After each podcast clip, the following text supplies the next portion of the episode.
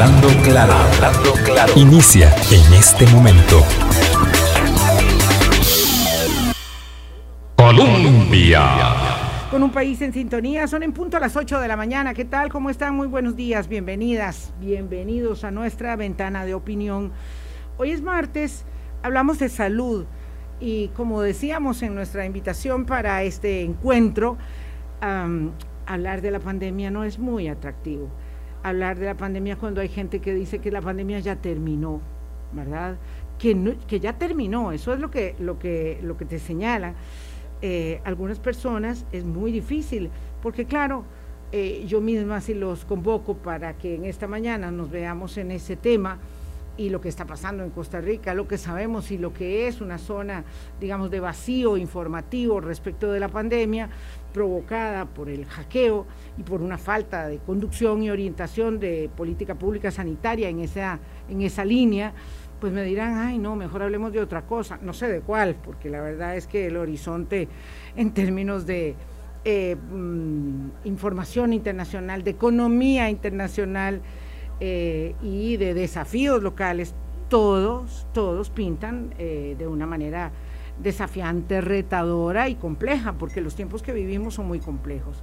En fin, un poco entendiendo ¿verdad? los planteamientos que expertos en esta materia han hecho en los últimos días, el último, el doctor Ronald Evans, que es salurista y epidemiólogo de la Universidad Hispanoamericana, pero también Agustín Gómez de la Universidad de Costa Rica, Juan José Romero de la Universidad Nacional, la doctora María Luisa Ávila, ex ministra de Salud, mm, recabando todos esos criterios.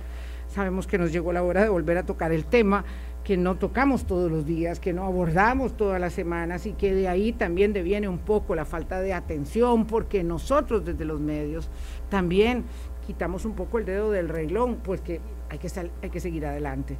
Lo cierto es que hoy vamos a encontrarnos acá para hablar de qué es lo que está pasando, por qué es que no tenemos todavía información precisa, contundente, cotidiana, permanente o semanal, digamos, respecto de la pandemia y cómo es que las subvariantes eh, que se han ido presentando son mucho, muy contagiosas y además inciden mucho, se ha caído el índice de la vacunación en terceras y cuartas dosis. Entonces, ¿por qué es que todavía tenemos que hablar del tema? Aquí me acompaña eh, Agustín Gómez eh, de la Universidad de Costa Rica, del Observatorio eh, del Desarrollo de la Universidad de Costa Rica, y le doy gracias eh, por estar aquí esta mañana tomándose el café conmigo. Buenos días, Agustín, ¿cómo estás? Muy buenos días, Vilma. Muchísimas gracias a, usted por la invitación y a todos los que nos siguen en el programa en redes y en la sintonía. Un gusto estar de, vuelta por acá.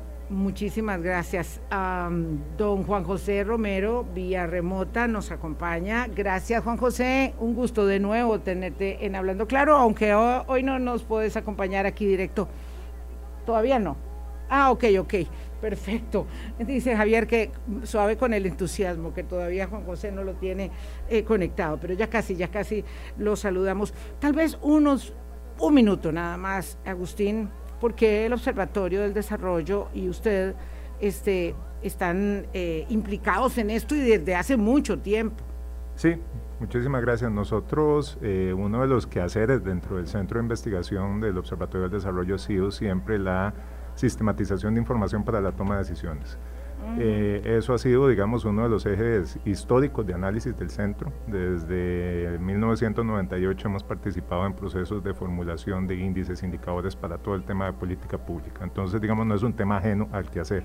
Cuando se dan los primeros casos de COVID-19 en el país, nosotros decidimos darle un seguimiento interactivo y un seguimiento articulado a la pandemia, puesto que en las primeras los primeros meses o inclusive casi que los primeros 100 días los reportes que se daban no eran muy amigables para el tratamiento de información, eran imágenes JPG, eran en algunos momentos comunicados de prensa.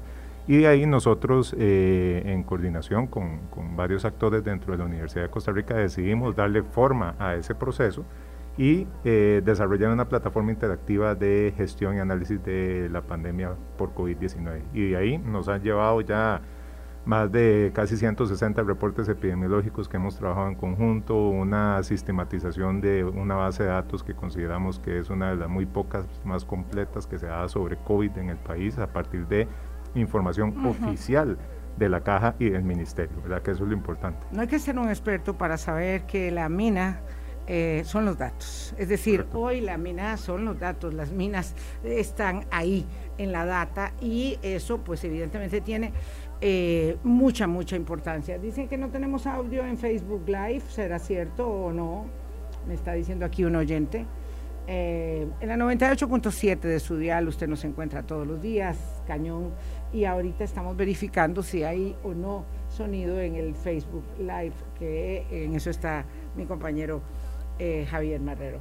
Ya les digo. pero bueno, lo importante es que entiendan por qué, por qué Agustín nos acompaña, por qué acompaña en un último artículo de opinión también al doctor Juan José Romero, porque eh, la información precisa, y ayer lo decía también el doctor Ronald Evans, que es de la eh, Universidad Hispanoamericana, que eh, él lo que plantea, así, en concreto, es que a mayor oscuridad epidemiológica, pues mayor riesgo de eh, perder un poquito de lo andado. Claro que ya sabemos todos que em, gracias a las vacunas, la gravedad en la mayoría de los casos eh, respecto de COVID-19, del contagio, no es tan significativa.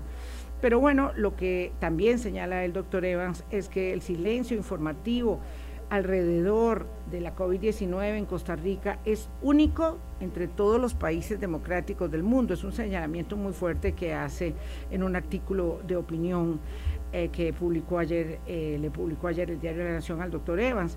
Y entonces él plantea que necesitamos tener información, pero no solamente del número de casos diarios, sino del número de fallecimientos, eh, nuevos casos o acumulados, hospitalizaciones en salones generales y de cuidados intensivos, pruebas diagnósticas realizadas, inmunizaciones aplicadas, así como otras variables que son necesarias para conocer la, enfermedad. Y él plantea que nosotros seguimos en tinieblas, ya que desde los últimos días de mayo, eh, los diestros hackeadores, que no se sabe de dónde proceden, dañaron el sistema informático de vigilancia epidemiológica nacional con la complicidad, es que el, artículo es muy fuerte, con la complicidad específica, el desgano o la inoperancia de los técnicos y expertos locales encargados de dar protección a esos sistemas. Esto es lo que plantea el doctor, el doctor Evans. Ya tengo eh, conectado a don Juan José Romero, así que lo saludo. Eh, ¿Qué tal, Juan José? Buenos días.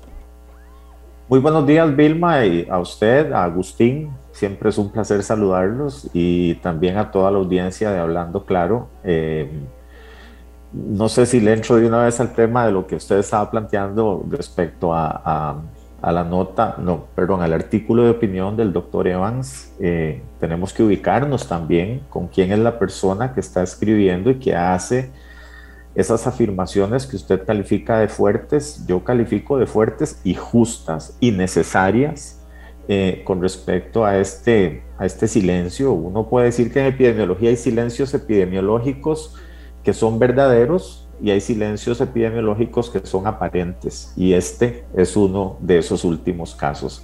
Eh, muchas gracias, doña Vilma. ¿Por qué estamos hablando de un silencio epidemiológico? Eh, mm, falso, dijo. Aparente. Aparente. Ajá. ¿Por qué? Bueno, es que es, que es aparente porque no, no tenemos datos. Entonces, eh, uno dice que el silencio epidemiológico es verdadero cuando los casos no están ocurriendo.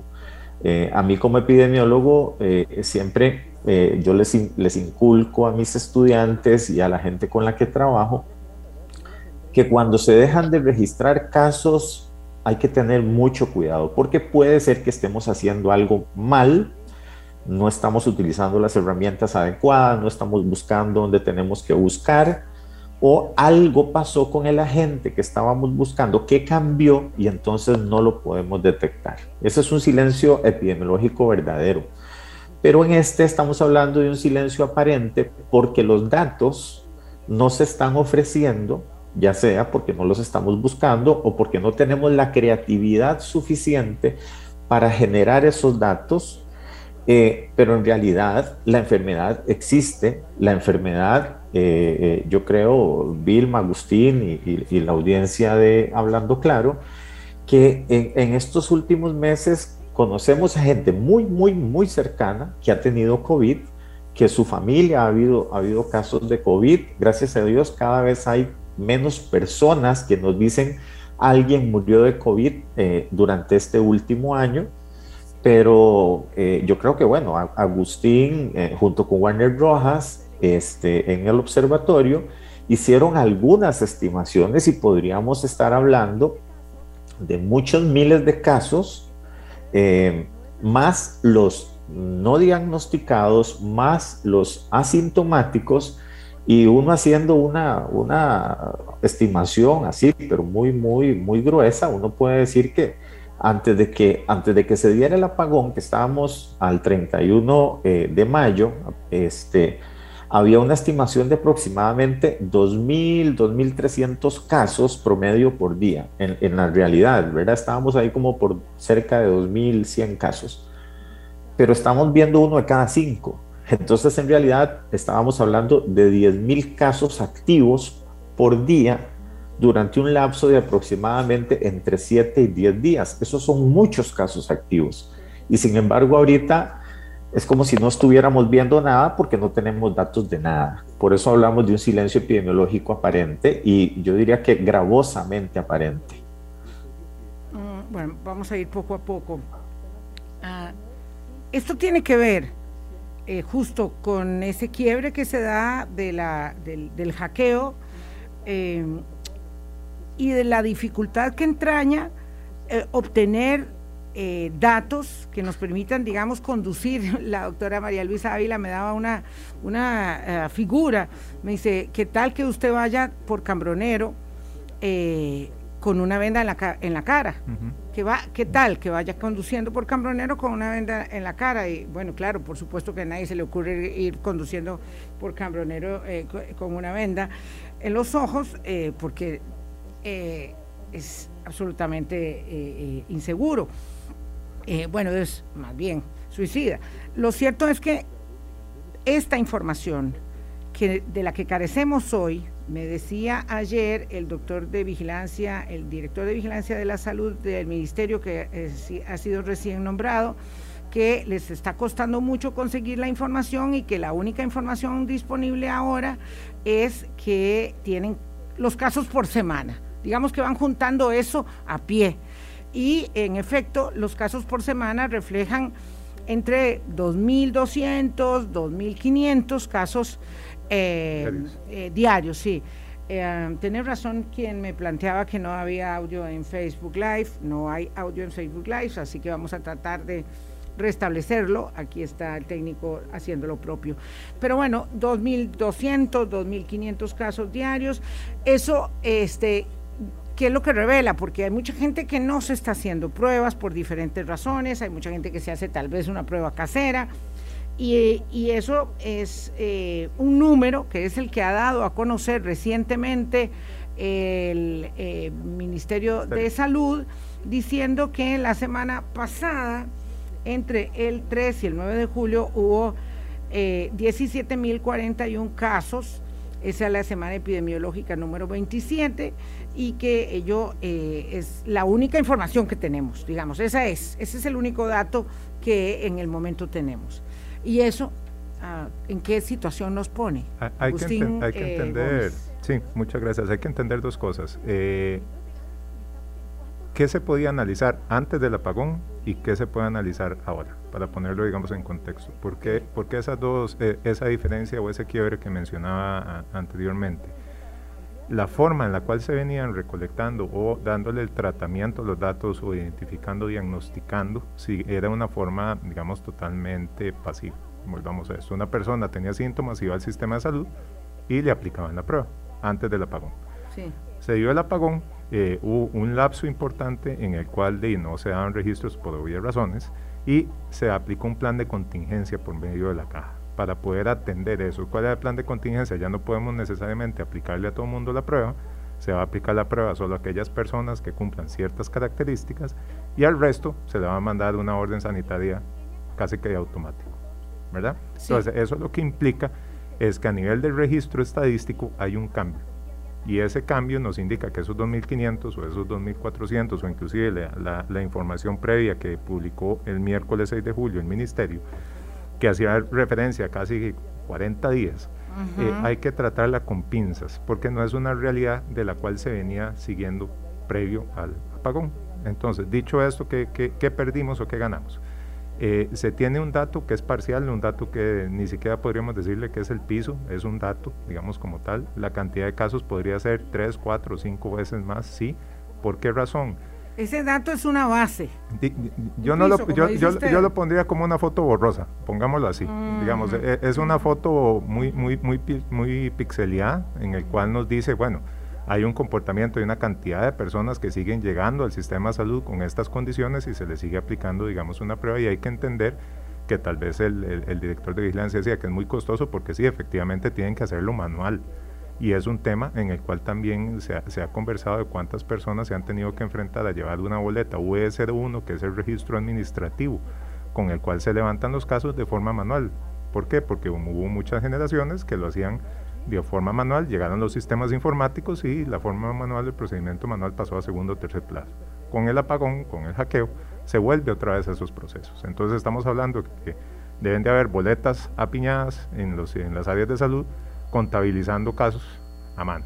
De ahí el por qué, digamos, eventualmente se dice que es muy laborioso. Ahora, eso no es excusa para no poder hacer otro tipo de soluciones o otro tipo de innovaciones o por lo menos utilizar o publicar otro tipo de información que pueda ser, digamos, utilizada para los que desde la ciencia, desde la academia, desde los procesos de investigación han venido apoyando en la toma de decisiones o han venido divulgando información para la ciudadanía, para entender cuál es el comportamiento de la pandemia. ¿Y a qué me refiero con esto? ¿Cuánto es el total de personas que están hospitalizadas? Digamos que esa es una estadística y hay una cantidad de camas fijas, hay una cantidad de personas que se ingresan y hay una cantidad de personas que están en unidades de cuidados intensivos y en salón. Y eso se contabiliza de día por día. ¿Por qué tampoco se han liberado esos datos o no se conoce, digamos, ese porcentaje de ocupación? Que, son estadísticas que inclusive el doctor Tomás del Camino y Santiago Núñez han utilizado para hacer estimaciones de ocupación y estimaciones de comportamiento de la curva pandémica a partir de una estadística relativamente sencilla, ¿verdad? Entonces también hay, hay complejidad en la forma de analizar, hay una pérdida importante y en otros espacios también lo hemos, lo hemos conversado que cuando eventualmente si se da otra vez el, el encendido del switch en la forma de recolectar los datos de COVID es casi que un borrón y cuenta nueva. ¿Por qué? Porque vamos a tener, o tenemos creo que ya casi 50 días en los cuales la forma de reporte de la información dejó de ser la misma, en donde ya no tenemos datos por distritos, ya no tenemos datos por grupos de edad, no tenemos datos este, a nivel cantonal, no tenemos datos de cuántas pruebas se están realizando, si se están haciendo pruebas, si no se están haciendo, que eso era lo que se venía dando y lo que generalmente el resto de países que menciona el doctor Evans siguen publicando. Uno entiende que hay un shock, que hay un evento, digamos, externo que imposibilita, por así decirlo, digamos, la, recolección, pero tampoco se vale decir es que no hay datos o los datos que se pueden son estos parciales. Siempre hay formas novedosas y siempre existen mecanismos para poder hacer un levantamiento y un tratamiento de información en un momento en donde la pandemia iba creciendo. Es que ese es el, digamos, ese es el, el riesgo que se tiene. Cuando hubo el apagón, nosotros estábamos en un proceso epidemiológico creciente ¿Eso qué quiere decir? Los, la, cantidad de casos que se iban acumulando por semana iba aumentando. Hay modelos, como mencionaba Juan José, en los cuales indican que es muy probable, bajo ciertos supuestos, de que a partir de este mes, en julio, se hubiese llegado al pico de esa ola, de esa quinta ola, y que empecemos a bajar a partir de agosto, septiembre, octubre, y lo cual resulta muy probable que a partir de diciembre y enero se genere otra ola. ¿Por qué?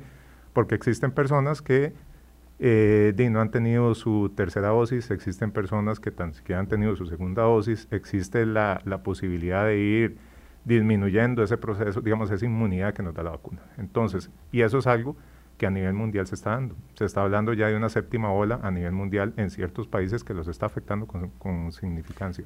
Vamos a ver, ahorita eh, continuamos en eso. Voy a darle la palabra a Juan José este, para que elabore eh, y cerremos este segmento y después de la pausa regresamos con, eh, digamos, escenarios como los que está planteando Agustín Gómez de la, del Observatorio del Desarrollo de la Universidad de Costa Rica. El doctor Ronald Evans, la verdad es que el artículo del doctor Ronald Evans se llama Oscuridad epidemiológica, riesgo mayor. Eh, eh, me dejó muy preocupada porque es un artículo muy fuerte. Eh, no solamente dice que este es el único país del mundo democrático donde no hay información, porque pues obviamente no estamos en Nicaragua ni en Venezuela, este, sino que además plantea que ha habido desgano o inoperancia, ha habido información de todo tipo, desde, eh, digamos, la las políticas públicas eh, del Ejecutivo actual, pero que no tenemos información de cuándo se va a resucitar el servicio eh, de datos epidemiológicos y menos tenemos una advertencia, un señalamiento de cuál es la gravedad de la situación. Entonces, como consecuencia de ello, él señala que hoy el virus debe estar más a sus anchas que nunca en este país porque eh, las variantes BA4 y BA5, que son las dominantes, eh, pues están evidentemente también instaladas, tienen un índice de contagio muy elevado, son las que están en Estados Unidos, en Europa, ¿verdad? Y en un horizonte cercano eh, para nosotros, y eso hace que estemos en una situación de riesgo. Juan José. Sí, eh, definitivamente, eh, bueno, en primer lugar, como les decía, quien escribe eso no es ningún neófito el tema. El, doctor Evans es una persona con amplísima experiencia y, una tremenda formación y, lo que él expresa yo lo firmo y lo reafirmo al 100%.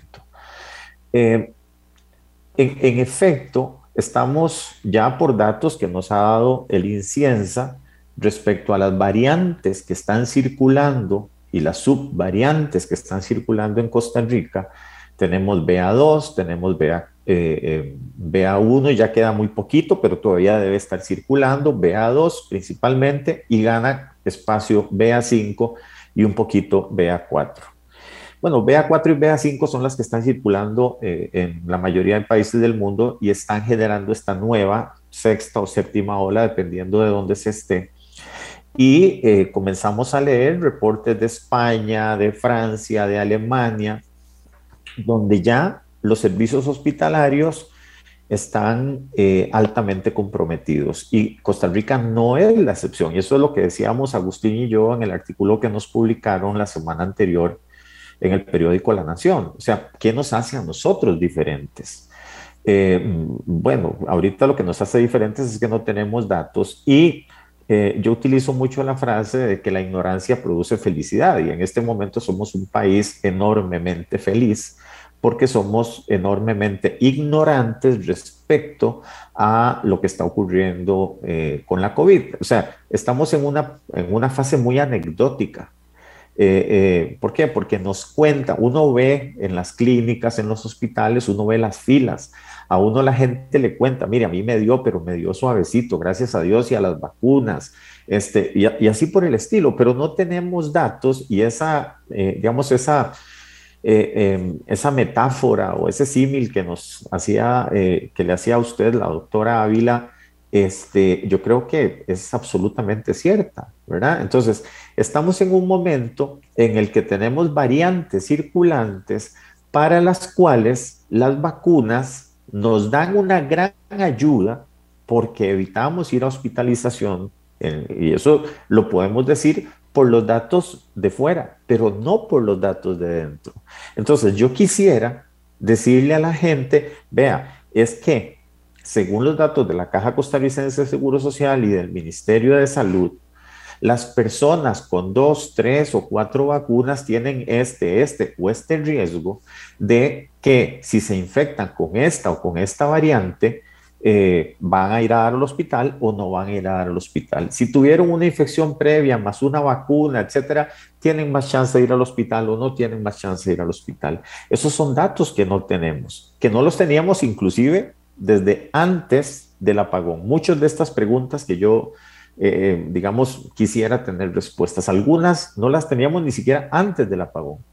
Y, ya para cerrar esto, porque yo sé que usted debe estar por irse al, al cambio, hay soluciones creativas que desde la academia pudimos haber eh, eh, eh, sugerido, creado en conjunto, tanto con la caja como el Ministerio de Salud, para, para, para, para crear líneas colaterales, digamos, difíciles de hackear, en donde se pudiera recoger en tiempo real esos datos que se están pasando por papel y que pudieran estar, aunque fueran datos mínimos, eh, llegando por otra vía para que tanto los servicios de vigilancia epidemiológica del Ministerio de Salud como de análisis y vigilancia epidemiológica de la Caja Costarricense de Seguro Social y algo que podríamos discutir después, desde la academia, con un ofrecimiento claro que se le hizo a la Caja Costarricense de Seguro Social,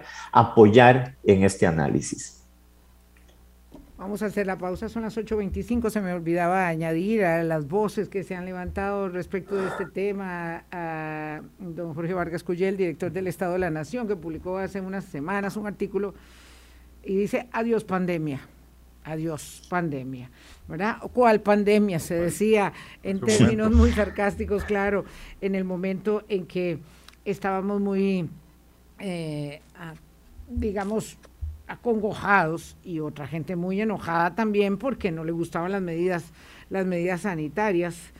Eh, lo cierto es que este es, este es el cuadro. ¿Cuáles son esas soluciones creativas y por qué no se ha echado mano de ellas? Porque, digamos, tenemos muchos recursos eh, y yo diría que aquí, eh, este, don Agustín Gómez, en la mesa de Hablando Claro es un recurso subutilizado en este momento y con él el Observatorio del Desarrollo, que hace muchas otras tareas, no solamente esta, pero que esta parte del seguimiento de la pandemia eh, eh, la estaban haciendo, digamos, de consumo con las autoridades gubernamentales. Entonces tenemos recursos subutilizados, nosotros no sabemos nada de soluciones prácticas y creativas eh, respecto de la caída de un sistema informático, pero sí de la necesidad de que esos datos estén a mano. Otra cosa es, Juan José, lo dejo ahí para que lo piense y me lo responda después de la pausa, cómo eh, se cruzaron varios factores para una tormenta perfecta en el sentido de estar en esta feliz ignorancia que usted plantea eh, y que haya caído el sistema informático justo con un cambio de gobierno que implica un eh, reposicionamiento eh, o un asumir la conducción de la política pública sanitaria de las nuevas autoridades, pero también un redireccionamiento de esa política, porque puede ser que expresamente este sea un tema con la eliminación de la obligatoriedad de uso de, de, mascarillas y con eh, la flexibilización que se pretendió con las vacunas, que sea un tema que va en otra dirección. Entonces, eh, digamos que ahora no tenemos la orientación de la política pública sanitaria que tuvimos en el pasado. Pausa y regresamos. Hablando claro. Colombia. Con un país en sintonía 829, vamos a, a, virar un poco el guion porque tengo un planteamiento que me hace un oyente que es imperioso de eh, establecer aquí como argumento eh, eh, Juan José Romero, epidemiólogo de la Universidad Nacional, y aquí en el set tengo a Agustín Gómez del Observatorio del Desarrollo de la Universidad de Costa Rica. Ya vamos a hablar de estas soluciones creativas que se pueden emplear, pero sí, claro una cosa es que pudimos, dice Juan José, y otra cosa es que queramos, ¿verdad? Porque se puede si queremos. Aquí tengo un ah, ah, posteo de un oyente. Yo trabajo en una institución pública. Hace un par de semanas una persona llegó enferma a la oficina con síntomas respiratorios. Antes nos daban chance de hacer teletrabajo si uno estaba enfermo, si te enfermabas.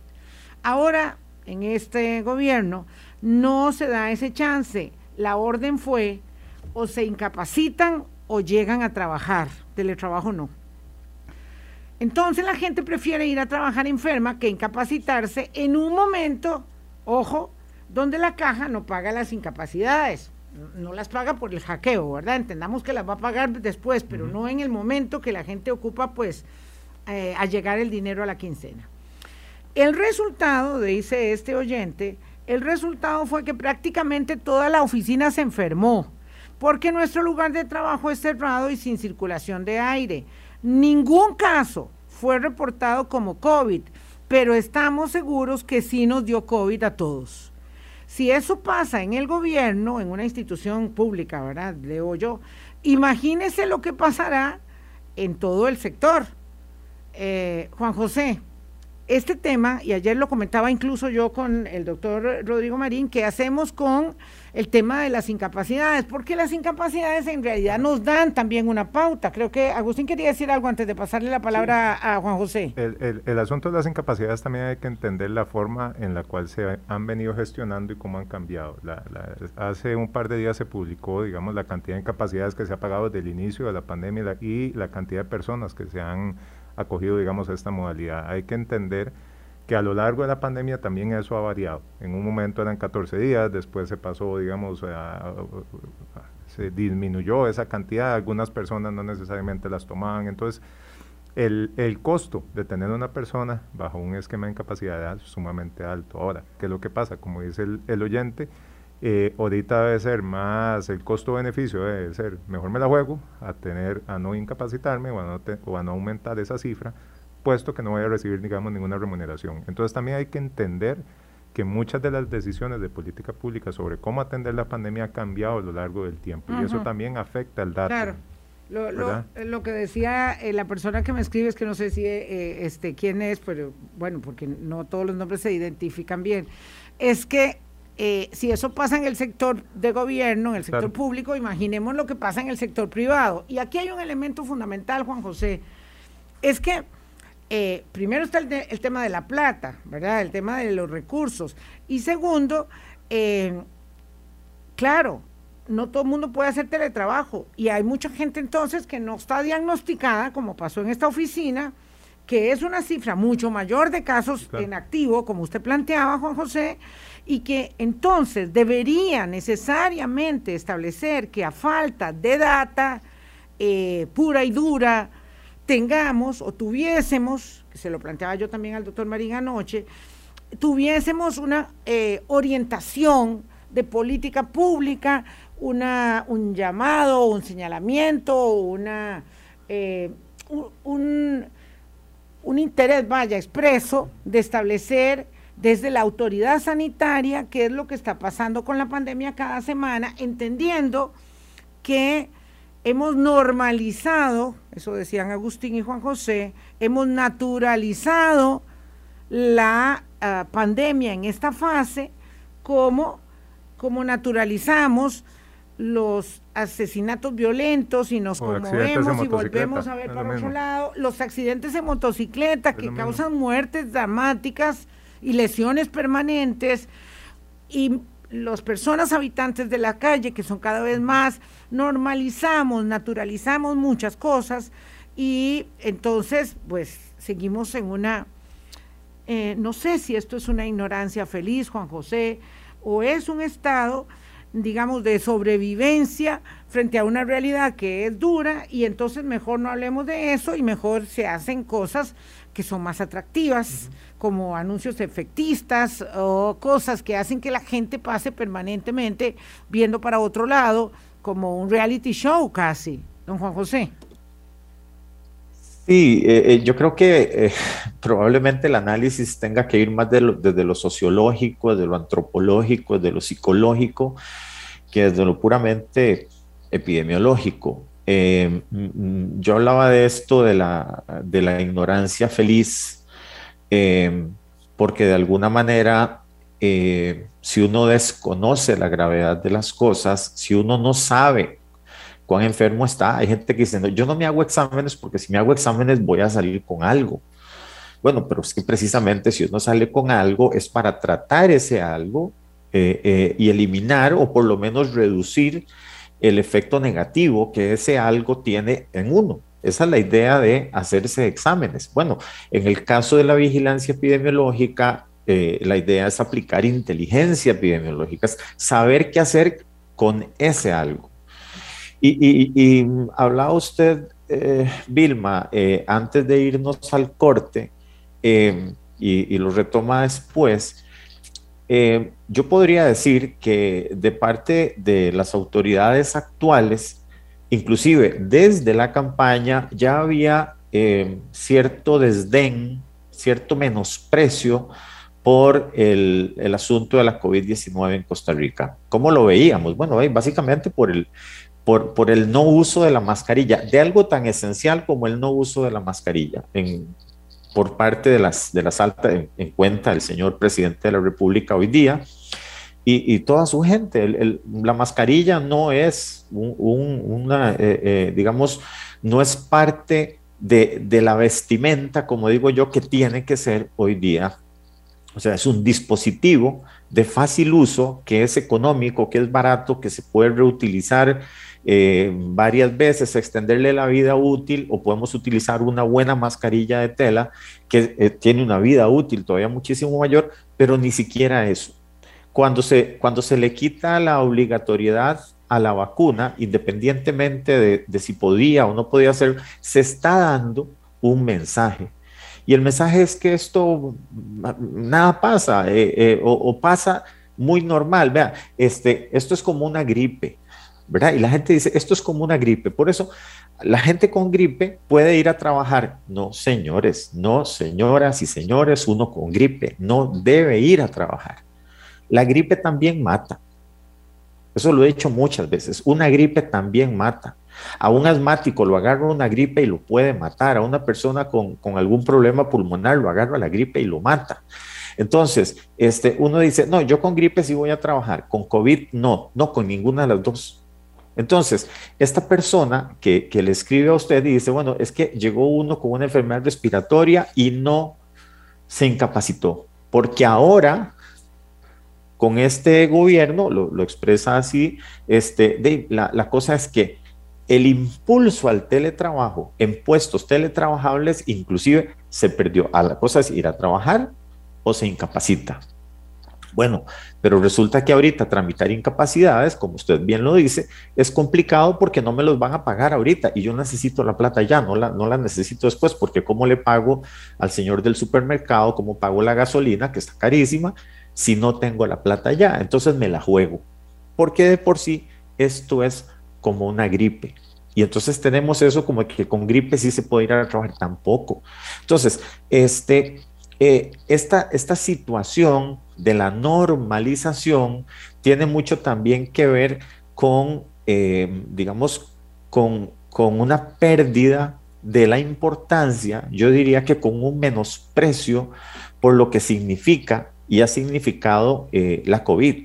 Eh, hay gente que dice, mire, pero es que mientras están muriendo tres o cuatro personas por COVID, están muriendo cientos por accidentes de tránsito. Sí, yo no estoy diciendo, digo, dos o tres o cuatro personas por accidente de tránsito o en un solo, eh, en, un solo evento masacran a una familia entera en Guanacaste. Yo no estoy diciendo que dejemos de ver aquello.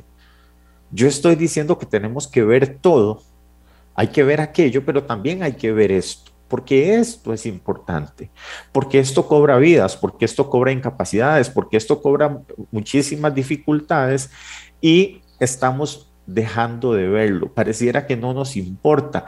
Eh, si los hospitales están más o menos llenos por COVID, pareciera que es un problema de la Caja Costarricense de Seguro Social y no lo es, porque al fin y al cabo todos, de una u otra manera, somos responsables por esa institución benemérita de la patria, a la que yo creo que es la institución que más amamos los costarricenses probablemente, y sí me importa lo que pasa ahí, me, pasa, me importa lo que pasa con las personas que son atendidas ahí y que están dejando de ser atendidas por atender casos de COVID, pero si yo no tengo una buena foto, y en lugar de eso tengo una foto borrosa, como dice Agustín, pues entonces eh, eh, las cosas van, las cosas poco importan y entonces vemos como ya en el transporte público la gente no usa mascarillas, la gente en los supermercados no usa mascarillas, eh, la gente se conglomera en los estadios y en las celebraciones por el campeonato de clubes por cartaginés y aquello es apoteósico y son muchedumbres y, y, todo, y la gente como nada. Entonces dicen, bueno, no importa, si me da COVID, ¿qué importa? Pues yo tengo tres vacunas, entonces nada me va a pasar. Este, yo alguna vez aprendí de una colega suya eh, una frase que me quedó muy, muy bien. Las probabilidades pueden ser bajas, pero la posibilidad siempre existe. Y esas posibilidades están llevando gente a los hospitales, están llevando gente a pasarla muy mal en su casa y está llevando gente a la tumba. Y, yo creo que no debemos de perder esa perspectiva. Entonces no podemos menospreciar, por no decir despreciar, eh, los efectos que la COVID-19 tiene. Y una manera de invisibilizarlo es, no importa si no hay datos o eh, no importa si los datos que hay son malos eh, o no importa si los datos salen cada semana. digamos con más retraso de lo normal y con menor claridad de la normal, cuando podríamos, insisto yo, tener algunas soluciones un poco creativas y colaborativas para tratar de lidiar un poco con este problema. Son las 8.41 minutos de la mañana. Juan José Romero, epidemiológico de la, epidemiólogo de la Universidad Nacional, eh, y Agustín Gómez del Observatorio de Desarrollo de la Universidad de Costa Rica con nosotros hoy. ¿Cuáles soluciones y cómo se podrían implementar? Porque ustedes no pueden hacer nada si no tienen la información, digamos, la materia prima, que son los datos que pueden eh, hacer eh, posible recuperar algo de la información que se ha caído en este tiempo, si se quiere. Eh, y además, Juan José, si la romería implica algún riesgo, pregunta aquí una estimable oyente en la plataforma de Colombia. Pausa y regresamos. Hablando claro. Colombia. Con un país en sintonía, 8.45 minutos de la mañana. A ver, ¿cuántos casos activos podría establecerse, Agustín Gómez, que hay a partir de una cifra que es un piso de unos 2.200 o 2.400 casos diarios, que es el reporte que, digamos, grosso modo, está suministrando el Ministerio de Salud? si uno sigue la tendencia de comportamiento que venía antes del apagón, digamos que ese es uno de los principales supuestos que el doctor Warner Rojas eh, trabajó para poder hacer esta, esta estimación, uno debería visualizar que la inercia con la cual veníamos creciendo se iba a mantener por unas dos, tres semanas. Ahora, con la inclusión de las nuevas subvariantes, esa inercia se, se acelera. Entonces uno podría llegar a visualizar de un acumulado entre 77 mil a 80 mil casos por medio por semana, cosa que ya en otros momentos epidemiológicos le anduvimos muy cerca. Cuando estuvimos en Omicron anduvimos cerca de los 45 mil casos registrados, que es diferente, digamos. Omicron 1 y 2, decía sí, en, enero, digamos, cuando nos dio la. la ojo, lo que acaba de decir Agustín eh, Gómez.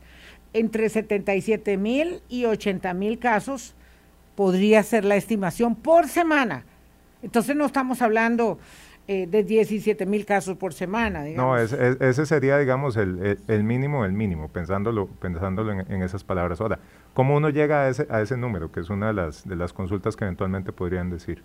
Si nosotros hacemos un modelo en el cual estimamos las personas que se han infectado, que se van a infectar, que van saliendo, que lastimosamente fallecen, que están con un proceso de vacunación, el cual hay que ser claros y en una, y en una actualización del 15 de julio se indica que hay un 92% de la población con una, con, digamos, con, perdón, un 87% de la población con dos dosis, que hay un 50% de la población con tercera dosis y un 7,5 con cuatro. Eh, muy poquita gente con tercera dosis. Eso nos dice que hay una población susceptible muy grande que ya le ha pasado los cuatro o cinco meses, digamos, en el cual se genera esa, esa inmunidad. Y eso va sumando a esa cifra de posibles contagiados que se puede llegar por semana. Dos minutos, don Juan José, para luego hacer conclusiones. Eh, la romería, porque la tenemos encima, ¿de qué manera nos puede afectar? Ahora 25 de julio, pues obviamente mucha gente para la playa, todos los que puedan. Eh, pero la romería, sobre todo, que es una concentración masiva, eh, ¿cómo nos puede afectar? Eh, y qué tal con este número de casos, ¿qué deberíamos hacer si no tenemos una orientación de política pública sanitaria, de por dónde conducirnos, para ver si nos conducimos solos nosotros? Bueno, eh, por ejemplo, alguien podría decir nada va a pasar porque con las celebraciones de la semana pasada del campeonato del cartaginés nada pasó. No, no es que nada pasó, probablemente está pasando y mucho, nada más que no sabemos. Claro, eso fue hace apenas unos días y puede ser que ahorita estén ya cayendo todos los contagiados. Eh, efectivamente, entonces para el 2 de agosto tampoco lo vamos a saber. Entonces, y, bueno, el 2 de agosto uno habla del día propiamente, pero la gente comienza a caminar desde el 31, eh, inclusive. Ahora, ¿qué pasa? Yo pienso que durante la caminata masiva, eh, probablemente no pase mucho, es al aire libre, la gente, digamos que guarda cierta distancia porque tiene que caminar con cierta libertad, pero la cosa es cuando se llega a la plaza de la, de la basílica y ahí sí se conglomera mucha gente. Y también cuando están haciendo, digamos, la fila, eh, uno podría decir ese amontonamiento que se hace a las, a las entradas o a las salidas de la, de la basílica, la gente prácticamente le está respirando uno en la nuca. ¿verdad? Y entonces eh, aquello es, es tumultuoso, es un apelotonamiento y ahí con estas subvariantes tan contagiosas, es probable, es más que solo posible, es probable el contagio.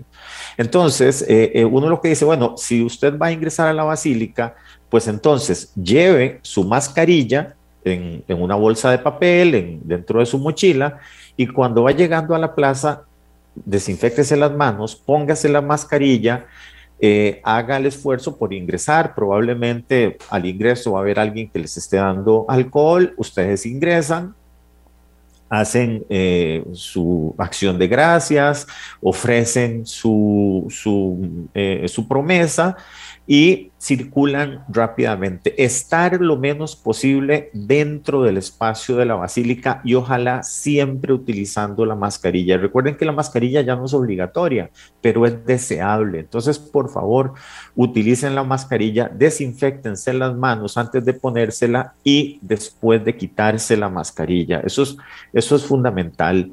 Este, y el, el respeto, yo creo que parte de esto es, bueno, queremos expresar una religiosidad y la religiosidad se vive desde el amor al prójimo y entonces por amor al prójimo, si estamos enfermos, no vayamos, porque el amor comienza por uno mismo. Si uno está enfermo, no debería someterse a ese tipo de, actividad física. Y por amor a los demás tampoco. Y si soy asintomático y digo, bueno, yo no estoy enfermo, yo puedo salir a caminar muy bien, pero cuando estoy en esa situación de, amontonamiento, de apelotonamiento de gente, utilizo mi mascarilla para protegerme yo y para proteger a los demás. Ah, don Agustín eh, Gómez, ¿Qué podemos hacer para recuperar la información en un minutito y medio para, digamos, es que no sé si esto es posible, no sé si eso depende que la, información se las puedan suministrar, si quieren suministrársela para ver si recuperamos algo de la data que teníamos y le demos un poco de orientación a las personas sobre cómo conducirse, porque a mí me preocupa mucho esto de 77 mil, 80 mil casos por semana eh, y la gente uno lo nota eh, hemos ido, porque digo la gente me incluyo, relajando medidas. Sí, sí, Juan José al, al, inicio mencionó un ofrecimiento que hemos hecho un grupo de investigadores de dos universidades públicas, una privada, un grupo de especialistas que han venido analizando desde el inicio de la pandemia sobre posibles ideas y posibles escenarios. El doctor Santiago Núñez ha, digamos, hizo una propuesta interesante sobre cómo recuperar información a partir del levantamiento de un software de base, digamos, libre en el cual se puede rápidamente instalar en servidores virtuales y recolectar esta información que ahorita se está haciendo a mano. Eh, a la fecha ya llevamos tres semanas, todavía estamos a la espera de una notificación por parte de las autoridades de la Caja Costarricense de Seguro Social sobre ese ofrecimiento y esperamos que eventualmente pueda, digamos, pueda materializarse. Creo que el, fin último no es, digamos, satisfacer una necesidad personal de que quiero los datos para poder hacer X o Y análisis, sino para realmente transformar la información para la toma de decisiones y brindarla de una forma amigable, de una forma interpretable a la ciudadanía y poder transmitirla en estos espacios que siempre nos han habilitado para poder transmitir de forma oportuna las, las alertas y las decisiones en momentos epidemiológicos más complejos que inclusive los que tenemos ahora. Entonces creo que esas son rutas que se pueden hacer, que no son costosas, que sí involucran una disponibilidad y una disposición de las autoridades a compartir. Gracias, Agustín, por haber estado acá. De verdad, lo valoro muchísimo. Juan José, otro minuto y medio ahí de cierre, porque ya nos vamos. ¿Qué le pediría usted a la Rectoría del Ministerio de Salud para reconducir el tema de la pandemia, que no es un tema eh, eh, del Ministerio de Salud actualmente? Pues yo le pediría que vuelva a ver hacia afuera, y también hacia adentro y reconozca a otros actores que le pueden aportar em, a este asunto de la, de la, recolección de los datos, de, de, tener datos creíbles, fiables, analizables y que nos digan cosas que, que son fundamentales para darle seguimiento a esto. Em, yo creo que uno no puede caer en una, digamos, en una autosuficiencia porque en algún momento, eh, digamos, nos va a ganar. Entonces, creo que es importante echar mano de universidades públicas donde hay mucha gente que queremos colaborar y no solo es una cuestión de deseo, es una cuestión de calidad y de cantidad, porque somos muchos digamos que yo sea el, menos, eh, digamos, el menos capaz. Hay gente súper, súper capaz en el tecnológico, en la UCR, en la UNA, en la UTN y en las universidades privadas también, que estamos deseosos de colaborar. Entonces no estaría mal si se deja de ver hacia lo interno y se ve un poquito hacia lo externo y ver cómo podemos combinar esas, esas fuerzas para tratar de sacar esto adelante. Muchísimas gracias Juan José Romero, epidemiólogo, eh, por haber estado con nosotros eh, desde la vía remota y a Agustín Gómez del Observatorio del Desarrollo aquí en la cabina. no se ha terminado la pandemia, aunque la ignorancia nos haga felices y volver a ver para otro lado este, eh, sea, digamos, muy humano no se ha terminado la pandemia y, bueno, hemos tenido, eh, nos ha ido bien relativamente, pero bueno, pero hay que seguirse cuidando y hay que tener, eh, si no hay información permanente, hay que tener conciencia de que no estamos cerca de 80 mil casos por semana eh, frente a una circunstancia que debiéramos minimizar e invisibilizar, por mucho que, por suerte, ahora la mortalidad sea menor. Que la pasen muy bien, cuídense mucho. Chao. Hablando claro, hablando claro.